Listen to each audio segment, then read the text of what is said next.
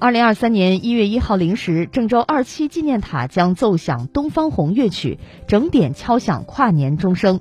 该馆相关负责人介绍。二零二三年也是二七大罢工一百周年。元旦假期期间，欢迎广大市民朋友参观郑州二七纪念堂，以京汉铁路工人运动为主题的“千秋二七”基本陈列展览。